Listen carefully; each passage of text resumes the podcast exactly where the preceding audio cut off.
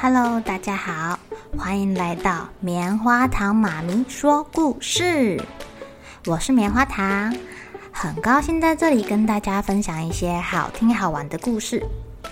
偷偷预告一下，每个礼拜五啊，棉花糖妈咪会跟大家讲一系列的原创故事。身体大公司要告诉大家，我们厉害的身体是怎么运作的哟，千万不要错过了。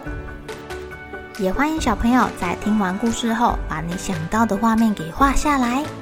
棉花糖妈咪会把它放在粉丝专页上面，让更多小朋友可以分享你的创意哦。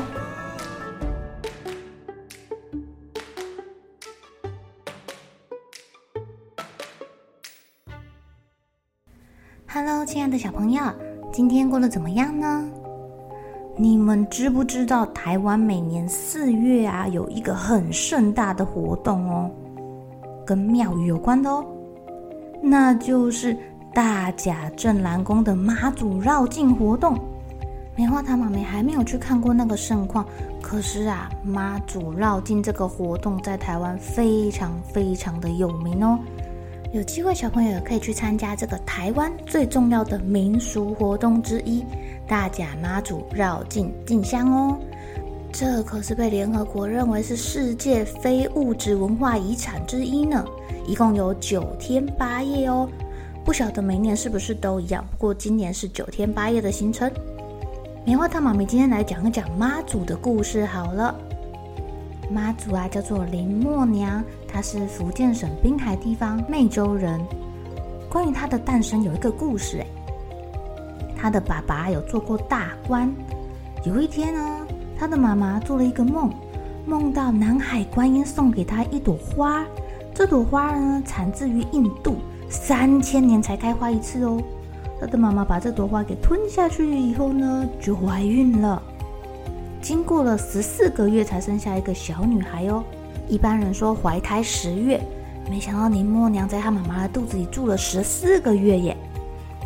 那当时是唐玄宗天宝元年，林默娘很聪明，从小就知道要拜佛啊，然后也很虔诚。她还有四个兄弟都在做生意，而且常常往来于海上。有一天呐、小小的林默娘忽然惊慌失措，口中念念有词，而且还立刻闭上了眼睛。她怎么啦？她的爸爸以为她怎么了，赶快把她叫醒呢。然后这个小孩怎么突然好奇怪哦，念念有词还把眼睛闭起来，生病了吗？可是当爸爸把她叫醒之后呢，林默娘很伤心，她说。为什么？为什么要把我叫醒？为什么不让我来保全哥哥们，不要让他们受到灾难呢？他的爸爸妈妈不了解他在说什么，搞不清楚啊。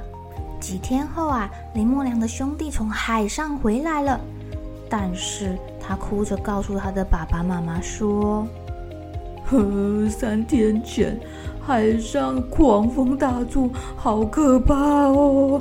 大哥的船不幸被海浪吞没了。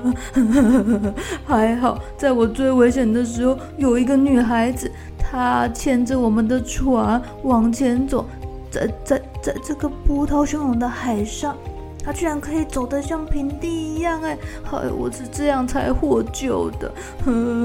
大哥哥死翘翘了。这时候，他的爸爸妈妈忽然想到前几天林默娘怪怪的状况，他才明白，原来那个时候是他们的孩子救了自己的兄弟耶。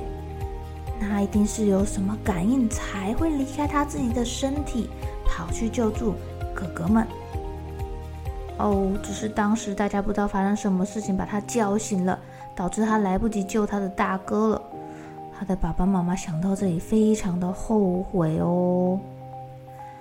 到了林默娘十六岁的时候，她不愿意嫁人，她的爸爸妈妈也不强迫她去结婚。就这样，日子很平静的一天一天的过去了。有一天，她就这样很安详的坐在椅子上，死掉了。当时林默娘还不到三十岁耶。她死掉的时候，就像她出生的时候一样。哇，他们家屋里屋外很香，很香，很香。哇，从此以后啊，他家乡的人还常常看到他显灵哦。他会保护出海的人，让他们平安的归来。嘿，所以大家就把他供奉起来啦，称他为妈祖。据说啊，到了明朝时代，郑和下西洋，每次动身之前，他都会到妈祖庙去祈祷，希望妈祖保佑他一路平安。在航行的途中，虽然有遇过台风，但是都平安的度过喽。而且他说他有看到妈祖显灵啊，而且啊，听说他在二十三岁的时候就收服了千里眼跟顺风耳两个妖怪。让他们开始做好事，帮助大家。一个眼睛很好啊，千里眼可以看到千里之外的事情，他就可以看看有没有人需要帮忙啦。那顺风耳呢？他的耳朵也可以听好远好远的声音，也就可以听听看有没有人需要他们帮助，再求求妈祖喽。